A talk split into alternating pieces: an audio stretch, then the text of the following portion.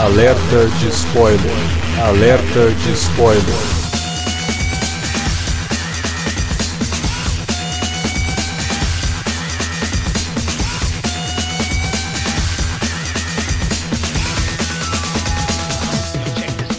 Olá, amigos! Eu sou o Alexandre e esse é o Alerta de Spoiler. No programa de hoje a gente vai comentar Exterminador do Futuro Destino Sombrio, novo filme da franquia e, na verdade, dentro da ideia do James Cameron, o terceiro filme da franquia. Para falar de Exterminador do Futuro, tá aqui Davi Garcia. Foi logo de cara a gente fala que não é uma biografia autorizada do, do Boçal que ocupa a presidência, não. É sobre a franquia lá mesmo do Cameron, como o Alex falou aí, né? Também não é sobre o ministro do Meio Ambiente, né?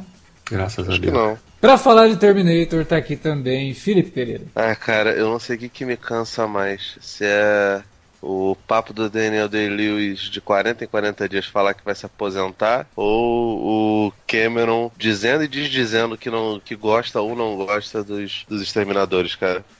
Pós D2, né? Porque é impressionante.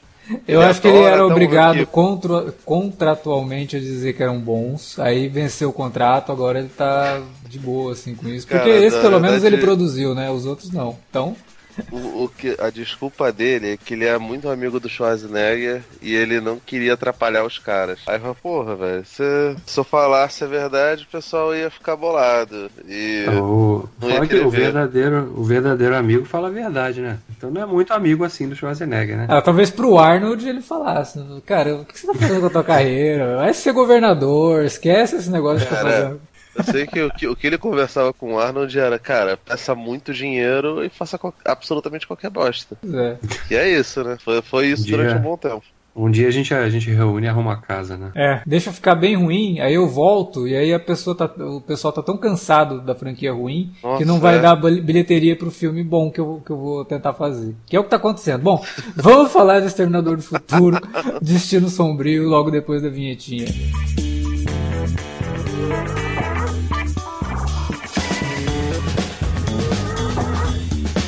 Agora, ficou mais fácil ajudar o Cine Alerta a manter o conteúdo no ar e a produzir mais podcasts. Além do padrim.com.br barra cinealerta, onde você pode escolher um valor e contribuir mensalmente e ainda participar de um grupo secreto no Facebook para ter acesso antecipado aos programas, você também pode nos ajudar toda vez que for comprar aquele livro, filme, quadrinho ou o que mais você estiver precisando. É só entrar em cinealerta.com.br barra ofertas e conferir uma lista sempre atualizada das melhores ofertas disponíveis na Amazon e em vários outros sites. Você também pode encontrar produtos relacionados aos temas dos podcasts e o melhor, qualquer compra feita a partir de um link que você abriu no nosso site já garante uma ajuda pra gente. Ajude o Cinealerta a continuar produzindo esse conteúdo que você gosta. padrim.com.br barra Cinealerta ou faça suas compras a partir de cinealerta.com.br barra ofertas. Fique agora com o podcast.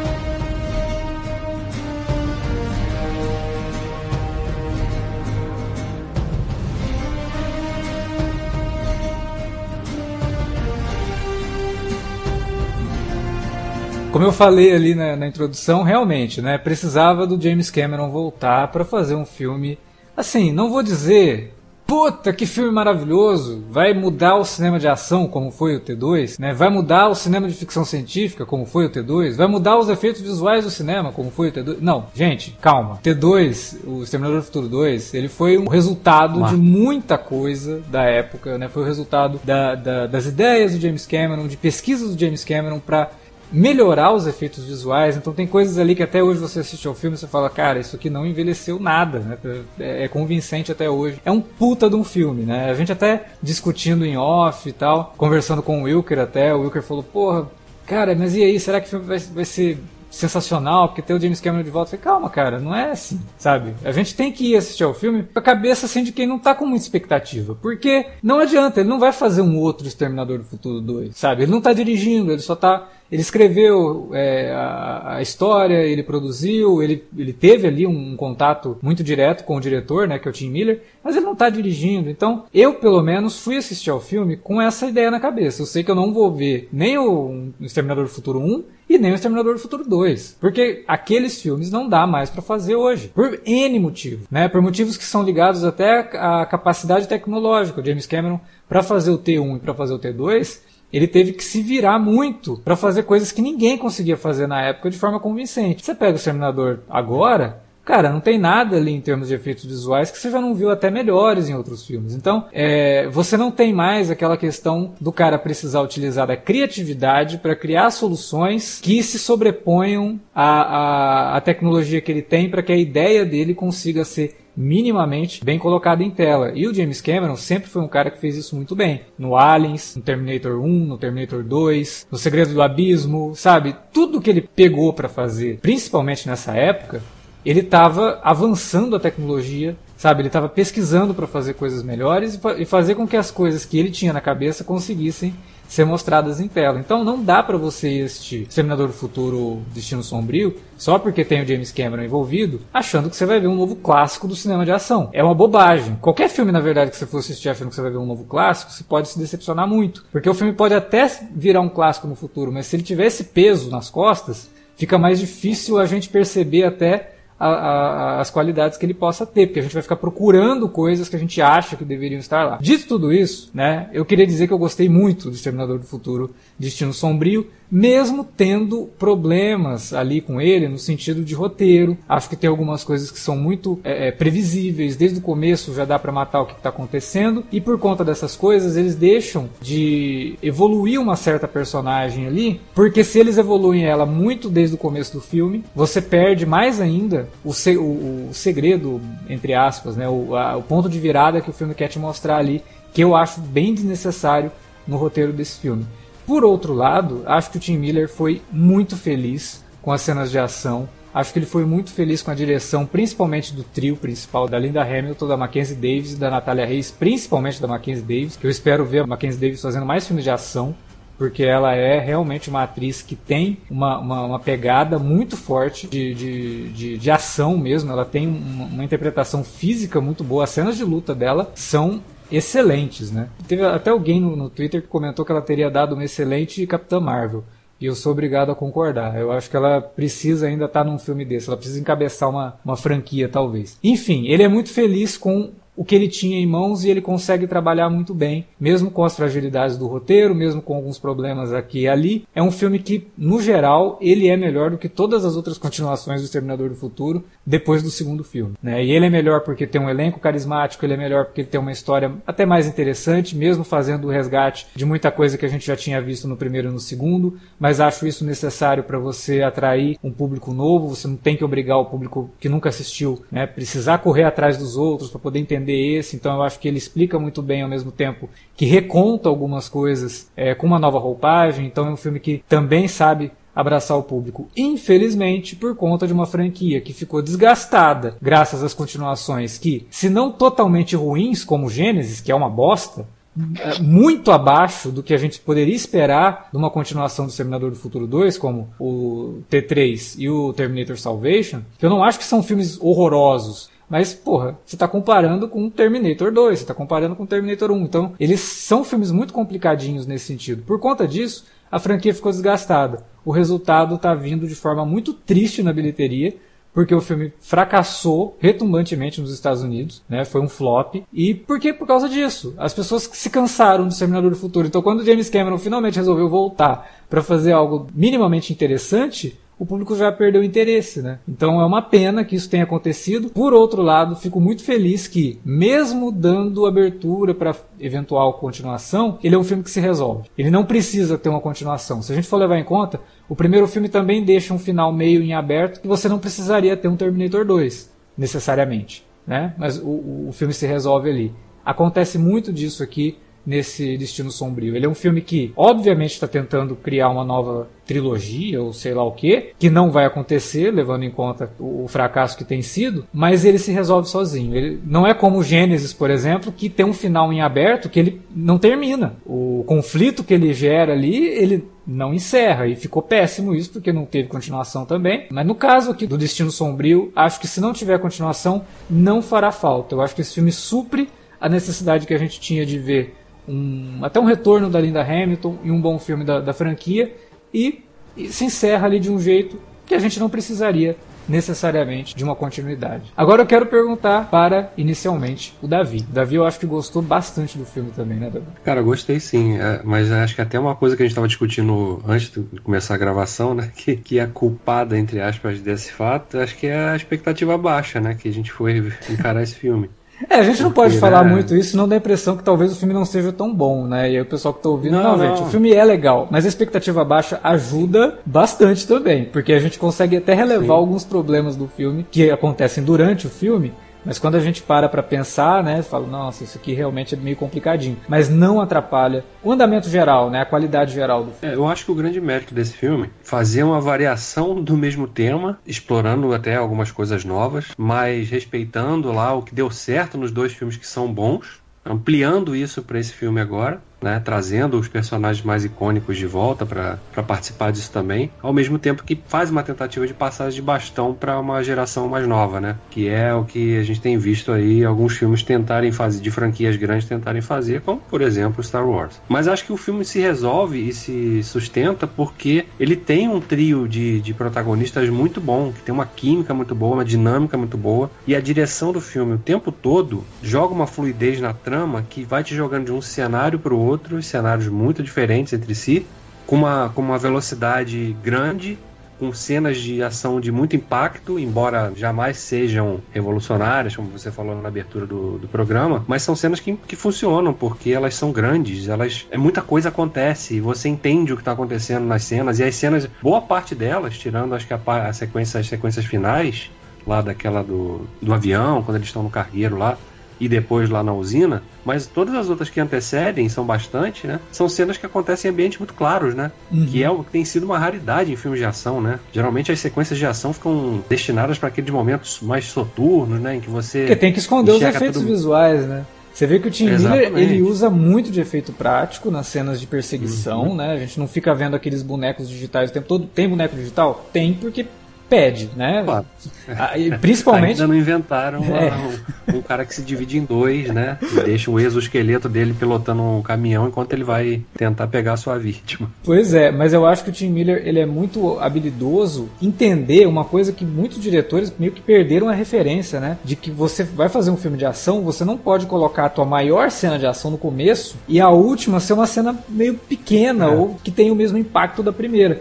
Ele vai aumentando, Sim. vai aumentando, vai aumentando, até que chega na, na, última cena que envolve Humvee, avião e uma hidrelétrica. Uhum. Sabe? Ele consegue entender a, a questão de você trabalhar escopo, a escalada né? desse escopo, sabe? É. O negócio ir aumentando, aumentando, aumentando, até chega um ponto que você fala, nossa, né? O que, que eles estão preparando pra gente? Que é uma coisa que o James Cameron fez de forma absurdamente incrível no, no, no, T2, né? O T2 ele começa com perseguições de moto, aí de repente você vê caminhão sendo perseguido por helicóptero, né? Então a coisa já vai aumentando, e aí você tem caminhão gigante de combustível explodindo em rodovia. Então, é essa questão de, de, cinema de ação, né? A gente talvez ainda fique devendo aí um programa falando sobre o cinema de ação atual, né? Como que tem coisas muito boas no cinema de ação atual, como por exemplo John Wick, que a gente já tem até um podcast por aqui, mas também tem coisas que pecam pelo exagero, como é o caso de um Transformers, que parece que é. o mais importante ali são os efeitos visuais. Por mais que Transformers tem muito efeito prático também, né? Mas é tão calcado nos efeitos visuais e a direção é tão trôpega que você não consegue entender o que está acontecendo, que você não sabe realmente é, o que, que é,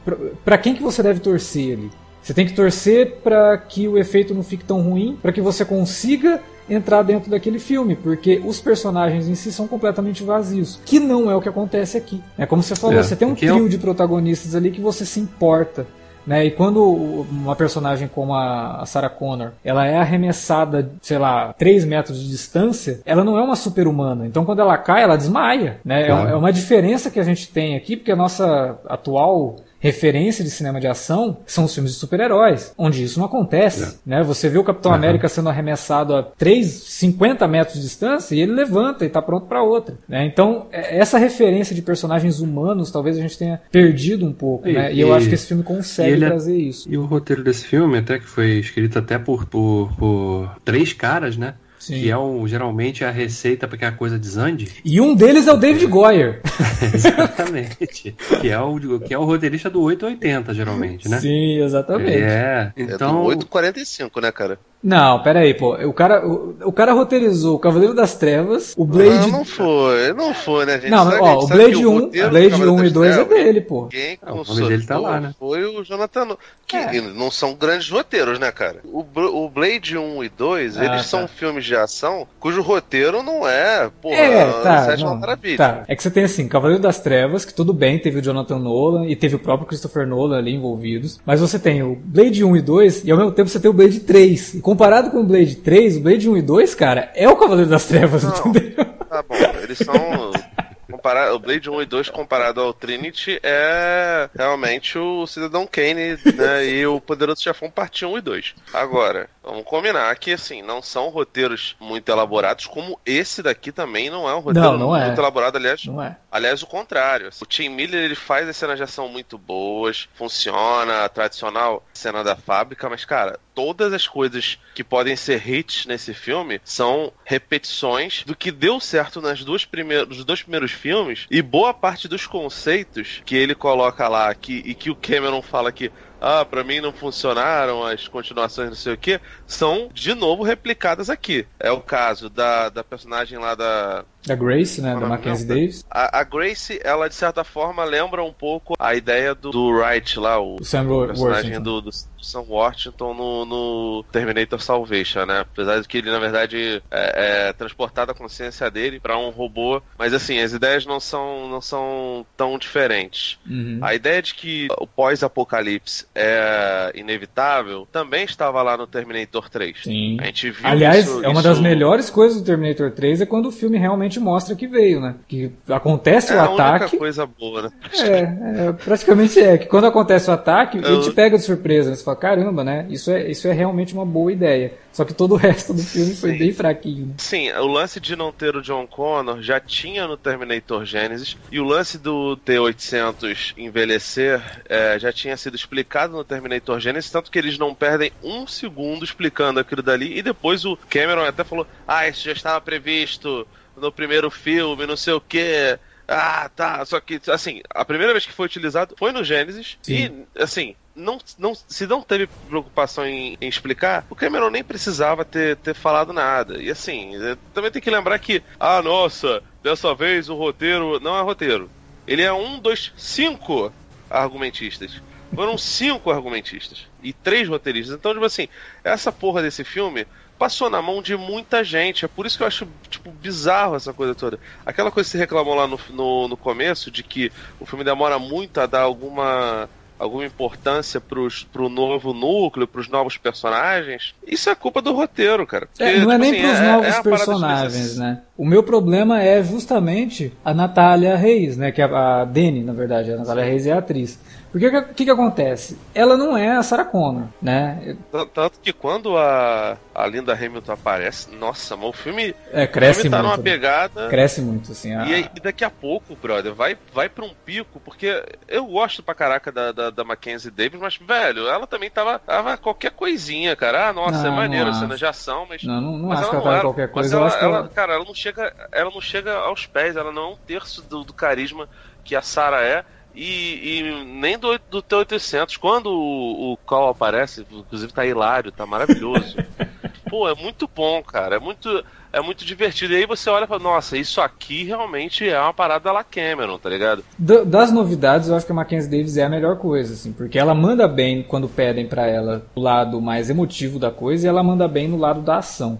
Todo, todo o resto é terrível, né, cara? Eu- Não, não é terrível. Não fala que é terrível. também, Ah, é porque ruim, cara. Não, eu acho não é. a parada, por exemplo, a Legião é até uma coisa, uma coisa que eu tava discutindo com o Vilker.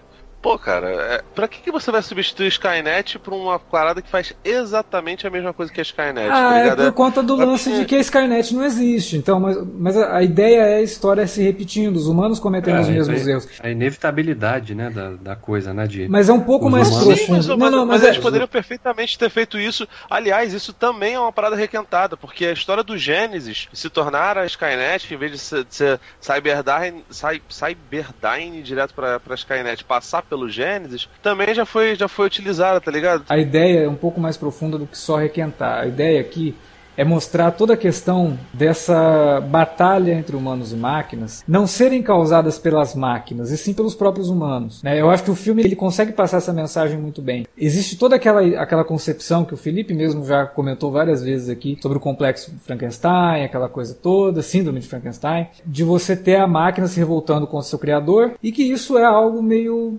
esquisito e complicado de você interpretar. Eu acho Nossa, que o filme detestava isso. Pois é, eu acho que o filme consegue trabalhar isso, mostrando que, com a personagem da Mackenzie Davis, as máquinas elas não vão é, é, dominar. O problema é a programação que o humano colocou ali. Porque se você tem uma humana e aí a resistência abraça a ideia criar seres humanos melhorados e essas melhorias virem na forma de tecnologia, o filme já está mudando um pouco aquela mensagem alarmista que tinha lá no primeiro, né? Que o primeiro filme a gente- a gente até comentou no podcast quando a gente gravou sobre a franquia. O primeiro filme ele tinha toda uma, uma espécie de histeria contra as máquinas mesmo, porque ele estava surgindo numa época em que as máquinas começavam a substituir trabalhadores humanos em alguns momentos ali, em algumas coisas. Então, o filme foi construído muito em cima dessa ideia. Esse daqui já traz essa novidade, já traz um discurso um pouco mais para frente, sabe, uma coisa assim não tão alarmista, mas ao mesmo tempo também passando a ideia de que, olha, não são as máquinas as, as culpadas. Os humanos que são filhos da puta, que continuam construindo essa porra, muda o nome, mas eles continuam construindo isso, eles continuam cometendo o mesmo erro. Tudo em nome da guerra, tudo em nome de construir uma arma melhor para se defender Pra de uma ameaça que não existe, uma ameaça que é criada. E para subjugar outros povos, né? Exatamente. Então, eu acho que até essa mensagem, esse subtexto fica, fica no ar, porque o filme, na verdade, ele nunca. Ele faz até pequenas, né, pontualmente, algumas críticas aqui e ali, a política até americana, né? Na, na questão do, do campo lá de. né, que você citou até antes da gente começar a gravar, né? Que eles constroem uma espécie de campo de concentração para para presos é, de imigrantes ilegais, né? Uhum. Onde só tem mexicanos ali. Né? E a gente vê isso a partir do momento que a, a realidade ali da- do, do, do- povo ali, da, da onde a Dani vivia, né? Era uma realidade de, de pessoas exploradas, né? Sim. Pessoas exploradas pelo, pelo, pelo, pelo uma empresa estrangeira, provavelmente, né? Que era que montava ali os. Acho que era carros, né? Aquela fábrica ali, né? Parecia Parecia ser. ser uma, uma parecia- fábrica de carros, né? é. E, e é aquela realidade. Então, eles estão tocando um pouco nesse ponto também, mas também nunca vão muito além disso, né? Eles mostram ali aquelas coisas, mas não falam nada, não tem nenhum personagem também falando sobre isso, né? A gente só tá vendo qual é a realidade desses personagens ali. O que é até melhor, E- né? Pra não ficar também uma coisa meio panfletária e né? tal. É, a, a mensagem tá ali como todo bom filme de ficção científica. O cenário é criado a partir de algo muito real, né? Então, é, não precisa de ficar alguém ali martelando alguma ideia. Eu, eu tinha começado a falar da Dani Ramos, né? Que é a, entre aspas, protagonista. E eu falei, ela não é a Sarah Connor, porque o primeiro filme, ele não é sobre um robô.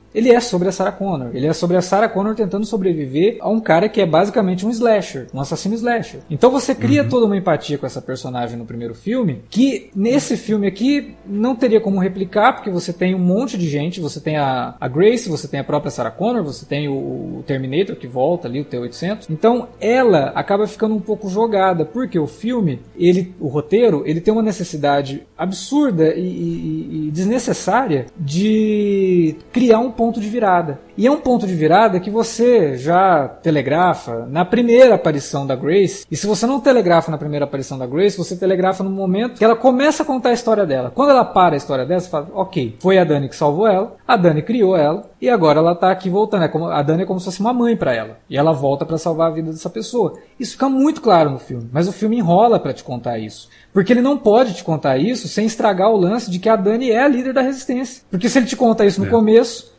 perde o impacto desse ponto de virada que eu acho desnecessário no filme. E por conta disso você não pode trabalhar a personagem direito, né? Você não pode colocar nela Cara, ali é- elementos de Vamos liderança. combiar que não tem novidade nenhuma nisso. cara. Pois é, Cara, exatamente, quando- não tem. É, isso é ruim fala, pra mim. Ah, nossa, você é a nova Sarah. E você olha pra cara da, da, da, da menina e ela tá com aquela cara blazer, foi brother, a gente sabe que ela é o John, cara. É. Vocês estão, sabe, ou não, e... a Jonah, não sei. É, e o filme até tenta colocar isso de uma forma bem interessante, né? De colocar a discussão de que, porra, beleza, a, a própria Sarah Connor fala isso, né? Então ela é tipo eu, ela vai ser a mãe do próximo cara que vai salvar todo mundo dando uma brincada também com essa ideia de que a mulher nos filmes antigamente ela não podia ser a salvadora, né? Agora não, numa nova roupagem, com novos tempos, a gente tem uma personagem que vai ser sim a líder da resistência. Ela não precisa Isso gerar. Eu acho do caralho, é. É uma belíssima ideia. Só é. só é realmente mal, mal executado é, nesse ponto que você fala. E assim, eu discordo completamente das pessoas que falam que, ah, nossa,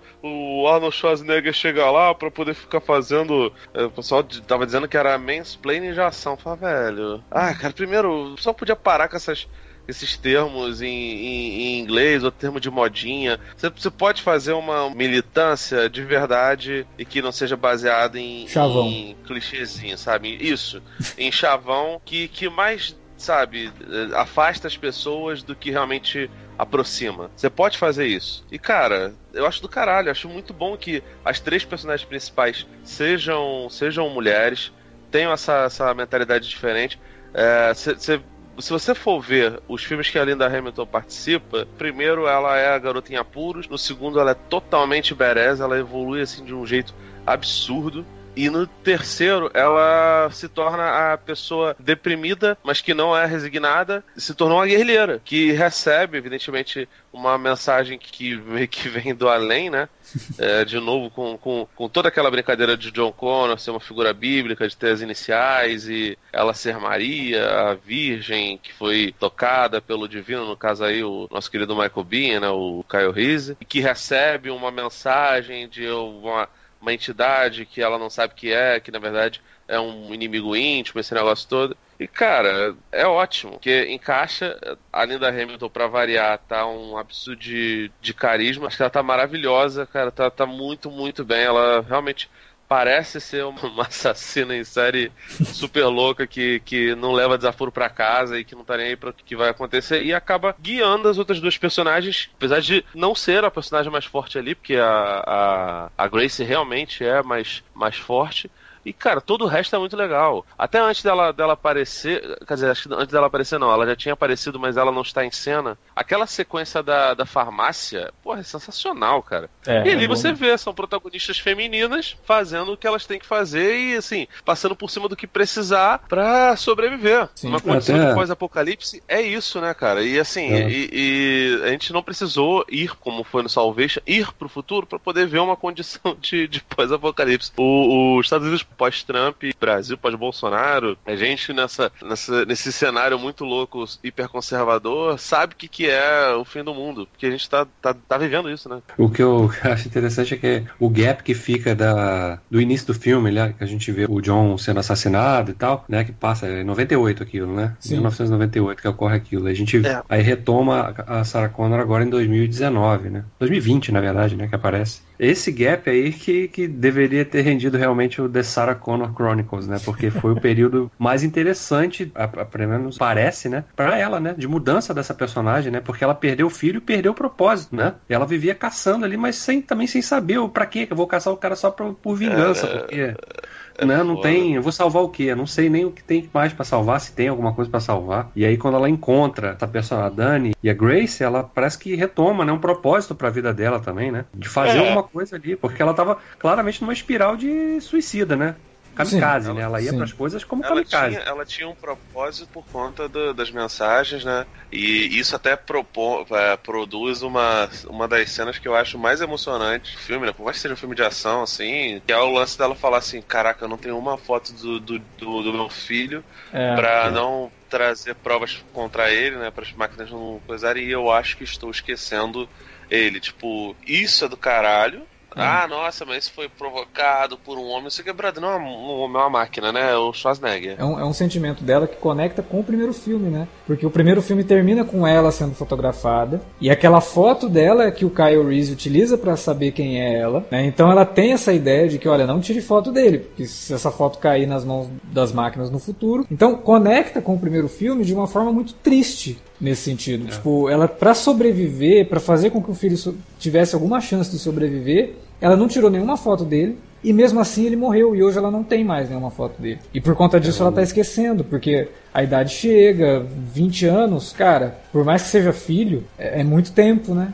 E isso, isso é legal também nesse filme, porque eles respeitam essa passagem de tempo pra personagem. É. Eles não tentam mostrar uma Sarah Connor experiente, mas que ainda consegue fazer tudo, né? Você tinha falado antes, quando ela toma porrada, ela cai e fica desmaiada. Sim. Que é absolutamente normal, qualquer um aqui, inclusive, né? Sim. Provavelmente se alguém desse um peteleco na gente, a gente ia cair também e desmaiar. É. No Mas, caso né, a dela, o mais para. correto seria ela morrer. Teve um momento ali que eu falei, ah, morreu a Sarah Connor. mas não, ela levanta depois, mas beleza, mas tem um tempo ali pra Tava de você. colete, pô.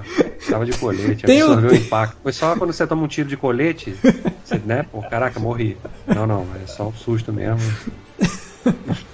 Mas ainda assim é mais, é mais interessante do que 90% dos filmes de ação que a gente vê hoje em dia, que os personagens caem de um prédio e levantam e saem andando, sabe?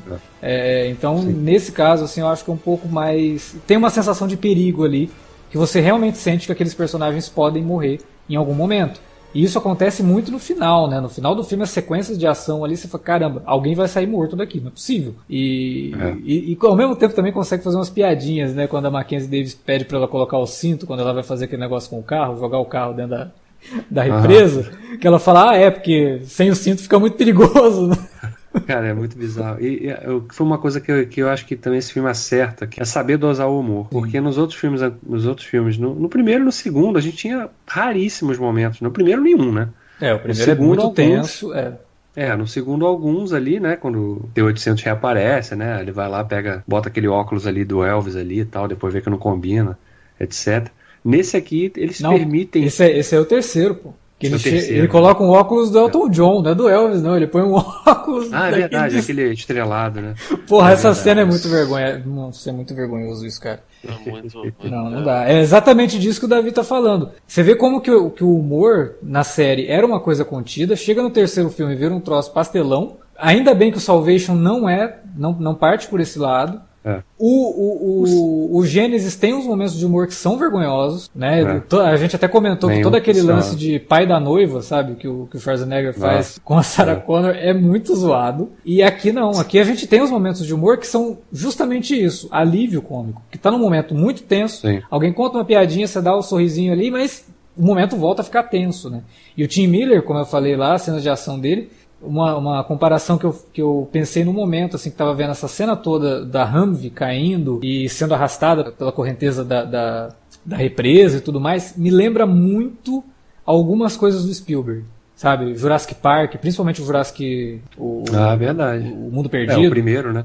Não, mas no Mundo Perdido, que tem tá- aquela cena que o, o carro fica pendurado e aí a Julianne Moore cai, Aham. né? Aquele, todo aquele, Sim, aquele suspense do vidro do quebrando. né? Exatamente. Aquilo me Aham. lembrou muito o, o- a direção do Spielberg de cenas de ação que ao mesmo tempo mistura com suspense. Fazia tempo que um filme não me deixava tenso nas cenas de ação, assim. Porque a gente tá tão acostumado a ver sempre a mesma coisa. E esse daqui eu acho que traz algumas coisas diferentes Ah, e- na, na e eu resolução das o- cenas. né? O fato do, do, do Exterminador da Vez, né? O Rev 9 lá, né? Feito pelo Gabriel Luna, que fez o Motoqueiro Fantasma, pra quem não tá, não tá ligado, ele fez lá, apareceu no, no Agents of Shield, né? Coitado, ele ia fazer na série, né? Renato Mas o. Hulu cancelou a série do Motoqueiro Fantasma e ele ficou sem emprego. É. E aqui ele, ele, ele. Porque eu acho que ele emula bem o Robert Patrick, inclusive, né? Não tenta imitar, É. mas ele tem a mesma, o mesmo método, né? É. Aquele método, aquele olhar de seriedade constante. É, o cara que tá com a missão, é missão, missão, missão, missão, enxerga a missão. Mas ele passa um carisma que o, o Patrick, assim, não que o Patrick não seja carismático, eu acho que ele é carismático como T-1000, mas dentro do filme com outros personagens ele não é, né? Ele é sempre muito Ah, frio, disfarce, muito né? é. É. E, e esse não, né? Ele até faz umas brincadeiras e Faz tal. piada, né? É. É. Não, mas o, o, o exterminador dele, esse, esse modelo, que é, né, cara, uma evolução, ele se torna quase que indestrutível, né? Você fica, cara, não tem como destruir isso aí, cara. Primeiro que ele se divide em dois e se reconstrói. É. Você explode o bicho, nada, né? E aí você vai, vai vendo as sequências de ação crescendo em tamanho, em, em- em grau de, de urgência e periculosidade que os personagens vão sendo colocados. Você fala, cara, não tem como, vai, vai fazer o quê? Como que vai matar? Aí quando, quando eles têm lá o, o lance da, da arma de, de pulso eletromagnético, né? Uhum. que eles, eles pegam lá e tal, naquela. Já pro final do filme, você fala, pô, então agora eles têm uma chance. Aí destrói a máquina, aí você fala, pô, bom, então agora não tem mais chance de nada. Como é que vai encarar o. Vai afogar ele lá na represa? É, esse é um momento do filme que eu acho que ele perde um pouquinho de impacto. Que cria toda uma sequência de ação para eles irem resgatar essa arma, cria um personagem que surge do nada ali, um, um ajudante da, da Sarah Connor, que eu achei é. que fosse até, não sei, deve ser parente do Dyson, talvez o filho do, do, do Dyson, que entrou pro exército e agora tá ajudando a Sarah Connor. Porque é um personagem que surge do nada, não faz o menor sentido ele estar tá ali. Né? Aí vai, vai aparecer quando eles fizerem a série dela, de novo. Aí vai, vai, vai, a gente vai conhecer quem é esse cara. É, eu achei muito jogado, e aí cria toda uma sequência que envolve esse pulso eletromagnético que não leva a nada, e que aí eles precisam bolar um outro é. plano. Então, essa sequência toda eu achei um pouco desnecessária no filme, embora seja uma sequência de ação muito boa, com os helicópteros e com o avião, aquele negócio todo. Mas uhum. eu achei meio deslocado do, do, do, no filme ali. Até porque é uma coisa que não leva a nada, né? Ela não, não traz nenhuma consequência realmente. Daí e acaba que, naquela ideia de que eles requentam, acabam requentando algumas coisas, alguns elementos, algumas ideias dos filmes que, que eles que essa história que anula né, eles de novo vão recorrer ao fato de ter, né, que no caso aqui não é o T-800, né, que faz o sacrifício, é a Mackenzie, né, a Grace, né, é. porque ela no, no, corpo biônico dela ali, ela tinha uma espécie de bomba nuclear ali quase, né? É, que também fonte acho de energia que, dela. É, aí eu até acho interessante porque é o que dá motivação real para para Dani, né? É, de tentar salvar o futuro, é tipo, não vou fazer com que ela tenha que fazer esse sacrifício. Esse e, e aí tem até o momento dela vendo a, a jovem Grace brincando no parquinho, que é uma cena que remete aquele sonho da Sarah Connor, né? Que eu achei uhum. legal, assim, que o filme trabalhe essas rimas visuais, é, resgate esses ícones da, da, da, franquia nesse sentido. Eu acho que o filme faz um bom trabalho nessa, nesse âmbito, sabe? De resgatar algumas imagens que são muito emblemáticas na franquia dando um outro significado, talvez, né? Que, que não sejam aqueles que a gente viu na época. Eu, eu, eu, gostei do filme nesse sentido. Mas, como eu falei, o roteiro ele tem uns problemas que são complicados, mas acho que o Tim Miller foi muito feliz, cara. Até saiu uma notícia aí de que o James Cameron brigou bastante com ele na, na, nos bastidores, né? Porque, diferente do Robert Rodrigues, lá no Alita, que o Robert Rodrigues falou, não, eu vou fazer o que você quiser, eu já adorei o roteiro, vou fazer tudo direitinho. James Cameron, não, cara, você tem que fazer o seu filme, faça do seu jeito e tal. Com o Tim Miller foi o contrário, né? O Tim Miller, não, eu vou fazer do meu jeito. O James Cameron, olha, não, tem umas coisas aqui que eu acho que você tinha que fazer assim. Não, não, eu vou fazer do meu jeito. Ele, cara, mexo com o Exterminador do Futuro desde 84, eu conheço algumas coisas aqui que eu acho que vai funcionar melhor assim. E diz que os dois brigavam bastante no, no, nos bastidores. Né? E eu acho até legal que isso venha da parte do James Cameron, porque o James Cameron não é um cara fácil de trabalhar. Tem inúmeros documentários sobre os filmes dele mostrando isso. O Aliens, por exemplo. Né? Ele, ele não é um cara é, de gênio fácil. Então, realmente, é, é, acho bem legal que tenha partido dele todo esse papo aí de que brigou com o, o Tim Miller lá nos bastidores. Mas eu acho que essas brigas é, eram de dois caras que queriam fazer esse filme funcionar. O James Cameron, obviamente, porque agora ele é produtor de novo. E o Tim Miller, porque ele só tem um filme na, na bagagem, que é o Deadpool, que fez um sucesso muito grande, é um filme bacana. E é uma franquia que com certeza influenciou o Tim Miller a ser quem ele é hoje. Né? É o tipo de filme que influencia cineasta. E o Exterminador do Futuro, com certeza, é uma influência para o Tim Miller. Então, obviamente, ele queria fazer algo para funcionar direito, né? Fala, porra, é um filme que eu estou fazendo aqui, uma franquia que provavelmente ele deve gostar pra caramba e que precisa funcionar. E eu acho que ele faz um, um, bom trabalho nesse sentido. Eu acho que ele traz o que ele precisa trazer de novidade, ao mesmo tempo que ele também resgata o que ele precisa resgatar, é, para não fazer com que o filme perca a identidade. É um filme que tem muita coisa legal é, dos outros filmes, justamente para que ele não perca a identidade do que é um filme do Exterminador do Futuro, como o Gênesis, por exemplo, perdeu. O Gênesis ele tenta subverter tudo que a gente conhecia, mas da pior forma possível, né? Pois é, pois é. Até transformando o, o, o, o Messias vilão, da né? história em vilão. Então, quer dizer, é, olha, olha só, você, por essa você não esperava, olha que merda que a gente fez. Não, porque, assim, o Salvation, pelo menos, ele era um filme que, embora também tenha lá seus problemas, né? Falando brevemente dele, ele pelo menos tentava mostrar uma coisa, um cenário diferente, que era o futuro que a gente ainda não conhecia. A gente só ouvia os personagens falarem, né? Uhum. Até então. Né? Então, pelo menos tem. O Gênesis não. O Gênesis é um fracasso retumbante, realmente erra em tudo, absolutamente tudo. Pois é. E o, o Dark Fate, acho que pelo menos ele tem. Ele consegue fazer uma junção das coisas boas que funcionaram no primeiro e no segundo, ainda pega algum um elemento ou outro ali dos outros filmes, né? E, e, consegue fazer uma fórmula, juntar essa receita toda aí e fazer um bolo saboroso, né? Não é, nossa, ah, melhor coisa, melhor filme. Não é, não vai ser o melhor filme da franquia, não vai. Mas ele tá ali logo atrás do segundo, por exemplo. para mim, pelo menos. Né? Então, Acho que não não é nenhuma vergonha. E eu acho até que essa questão do filme estar tá sendo um fracasso, eu não sei, cara, até que ponto é o desestímulo vem do fato dos, do, das sequências todas terem sido muito ruins ou, ou horríveis, como o Gênesis que a gente acabou de falar, e, ou, ou, o fato desse filme ter sido vendido como protagonizado por mulheres, né? Que a gente sabe também como anda nerdaiada por aí, né? Filme protagonizado por mulher e tal, é, né? Não aceito, né? Cadê meu terminei? Não faz sentido nenhum, porque, cara, o primeiro e o segundo filmes, que são os filmes bons, são protagonizados pela, pela Linda Hamilton. Não é pelo, pelo Kyle Reese. É, não é pelo John Connor no 2. o 3 sim é protagonizado por um homem e o Salvation Eden. Mas o próprio Genesis também é. Agora, não sei, cara. Eu acho, acho bizarro. Eu, quando eu conversei com o Victor, eu, eu tava falando, porra, é doideira, porque o Exterminador do Futuro Salvação, ele leva em consideração todos os outros filmes, né? Tanto que ele é roteirizado pelos mesmos caras que escreveram o, Rebelião das Máquinas, né? O terceiro Sim. filme. E ele seria o início de uma nova trilogia que se passaria no futuro. Não deu certo, os caras resolveram entregar na mão de outras pessoas. Aí chegou lá a nossa querida roteirista de que é amiga do, do, do, Cameron, né? Que roteirizou com ele a Alita e era a principal roteirista de, de Birds of Prey, aquela série maravilhosa. A Leta Kalogridis, né? Isso, ela tem um sobrenome grego. É grego. Ela, ela também faz aquela série sci-fi cyberpunk lá da, da Netflix, o é, o Altered Carbon, Carbon né? É. Carbono, carbono adulterado. Mas assim, ela foi, fez o roteiro, cometeu né, o roteiro lá do, do Gênesis com uma outra galera. E também seria o início de uma nova trilogia. E aí, assim, não faz sentido nenhum, porque eles sabiam que a a parada voltaria para as mãos do James Cameron e provavelmente ele iria querer dar uma coisa assim para ser mais a cara dele. E supostamente esse filme, ele, segundo Cameron, seria o último da franquia. Ele falou: "Não, cara, tô de boa, tá chato, não quero mais". e esse realmente tem abertura para fazer mais filmes, sabe? Para chegar até aquele momento onde a, onde a Dani realmente é a, a líder de uma resistência contra a Legião e eles deixam a Linda Hamilton lá viva. Só que apesar disso, ele também se desfaz do, dos personagens que são, que são carismáticos, né? Que no caso é a, a Grace e o, o T-800 lá do Schwarzenegger.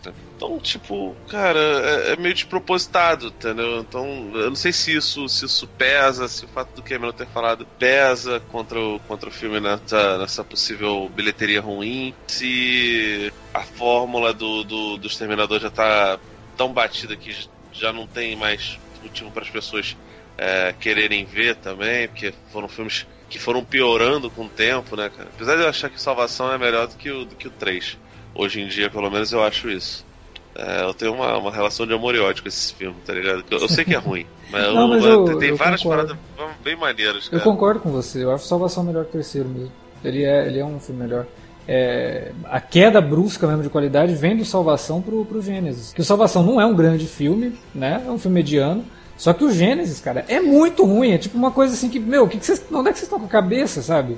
Era melhor não ter feito, então. Sei que eu tenho, eu tenho texto dos dois, eu dei nota 2 pro Salvação e 3 pro Gênesis. Hoje eu com certeza inverteria isso. Ah, não é. Me arrependo profundamente porque eu acho que tem coisas ali no, no, no Salvação que são melhor, melhor apontadas que no, no, no Gênesis, né? Sim. O Gênesis ele é muito baseado no carisma de uma atriz sem carisma.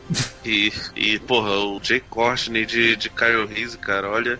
E tinha gente que, que franzia a cara pro, sabe, fazer a cara feia pro, pro Michael Bean, né, velho?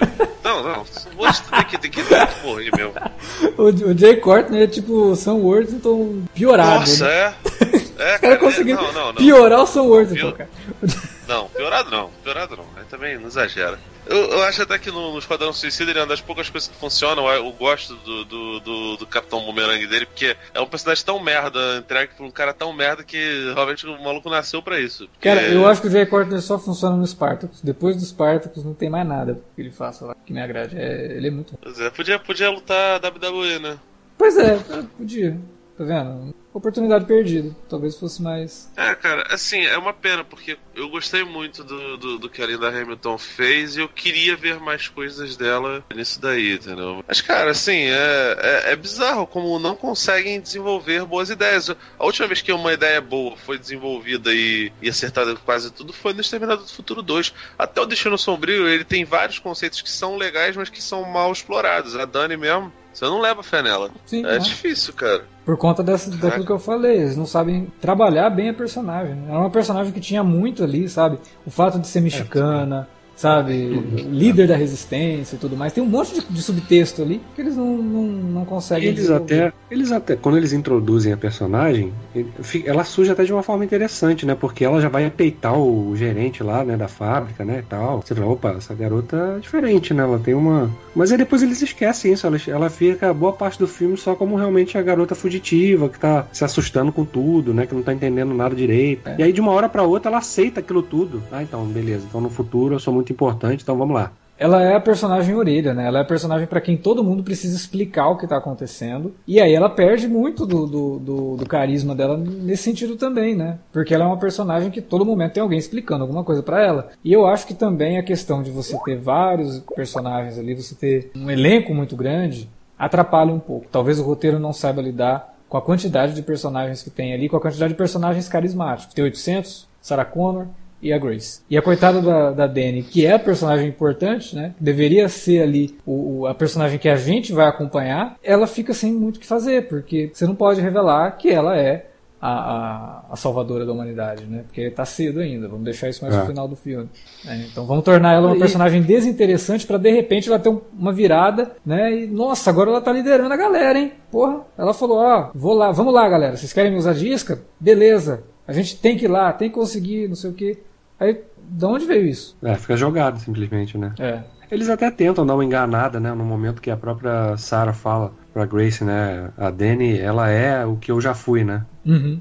E aí você, aí você pode até estar, tá, então, então será que ela é a mãe de um novo líder da resistência? É. Ah, não, na verdade ela era a líder da resistência, né? É, exatamente. É aí que o filme faz toda aquela brincadeira que a gente falou de, pô, mas né, vai é só o útero que, que, que, importa, né? O fato dela ser mulher só serve para ela ser mãe, que tem que ser é. um cara para salvar todo mundo, não sei o quê. E é legal como a, a Grace conta essa história, né? Como ela conta isso do ponto de vista de uma outra geração, né? Porque ela fala, não, ela não é mãe de um cara, não é um cara que vai salvar o mundo, que é um discurso muito mais próximo de hoje em dia do que era lá dos anos 80, né? Você vê que a, a Linda Hamilton também fala isso é, de uma forma assim meio de saco cheio, né? É como, pô, a história tá se repetindo de novo, vai ter um, um cara para salvar todo mundo, não sei o quê. Já a Dani não, a Dani não, não consegue entender isso, porque ela faz parte de uma geração que numa geração em que as mulheres se sobressaem, as mulheres podem ser uhum. líderes. Né? Eu acho isso interessante. Tem, tem coisas bacanas no filme, além das cenas de ação, assim, mas naturalmente você sai do, do, do, do Terminator Destino Sombrio muito contente por conta de ser um filme de ação muito eficiente, tirando todos os problemas que ele tem ali. Eu acho que é um filme que rende uma boa diversão no cinema, sabe? Consegue entregar algo que sai um pouco daquilo que a gente está acostumado, sai um pouco só de filme de super-heróis, só de quadrinhos, não sei o que, entrega. Tudo bem, é uma franquia que já existe faz tempo, beleza. Quanto a isso, não tem muito o que ser feito. Mas é um filme que depende muito mais da, da, da qualidade das cenas de ação e não coloca tanto o, o, o, peso dele nas costas do carisma do Schwarzenegger, por exemplo. Schwarzenegger só vai aparecer no é, filme na segunda metade. É, pois é. Pois é. Não, e quando aparece, aparece de uma forma impactante, né? Porra, agora, né? Que é quando o filme abraça aquele lado um pouco mais leve, né? Ele dá uma diminuída no ritmo da, das cenas, da sequência de ação, né? E a gente vai re revisitar esse personagem, né? De uma, uma nova, literalmente uma nova roupagem, como vendedor de cortinas, né? E colecionador de armas, afinal ele morava no Texas. Então, eles fazem um combo de piadinhas ali naquela, naquela sequência eu de senti... reintrodução do personagem que é muito boa. Eu senti que, uma que, referência ao, ao John o... Matrix ali, né? Sim, cara, aquilo ali era o bunker do. do era o guardador de armas do, do, do comando pra matar, cara. Total. Com certeza cara. absoluta. Não, cara, eu acho que eles fazem a referência é... total, né? Porque o, o, começo do filme, quando o Schwarzenegger aparece rejuvenescido, é o Dutch do Predador. Mais bronzeado, com aquela barbinha por fazer. É o Dutch, cara. E aí no final ele é o John Matrix. É o cara que tá lá para proteger a família. Ele tem um, um arsenal num bunkerzinho no fundo de casa. Acredito que, que tenha sido uma, uma piadinha interna para fazer os fãs do Schwarza vibrarem, vendo múltiplas referências aos personagens que, icônicos né, que ele já fez.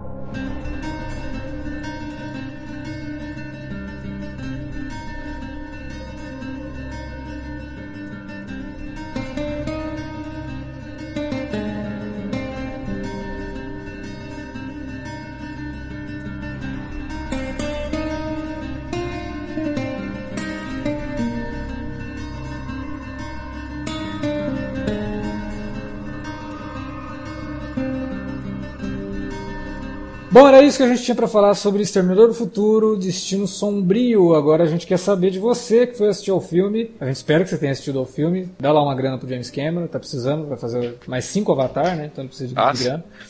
Tá Vai lá. Nossa. Aliás, aliás, eu acho que ele vai repensar esse negócio de Avatar, viu, cara? Esse, eh, o fracasso que ele teve com a Alita, que não foi, não foi bem de bilheteria, e o fracasso que ele teve com o Exterminador do Futuro, eu acho que vai fazer ele repensar a quantidade de continuação de Avatar. Mas vamos lá. Fala pra gente aí na área de comentários ou manda um e-mail para alertavermelho@cinealerta.com.br ou lá nas redes sociais facebook.com/cinealerta ou arroba cinealerta no Twitter. Utilize as redes também para divulgar o nosso conteúdo e não se esqueça, toda sexta tem minicast da primeira temporada de Watchmen. A gente está acompanhando episódio por episódio. Se você está assistindo a série, não deixe de ouvir os nossos comentários semanais aqui. É isso, valeu pela audiência, até a próxima.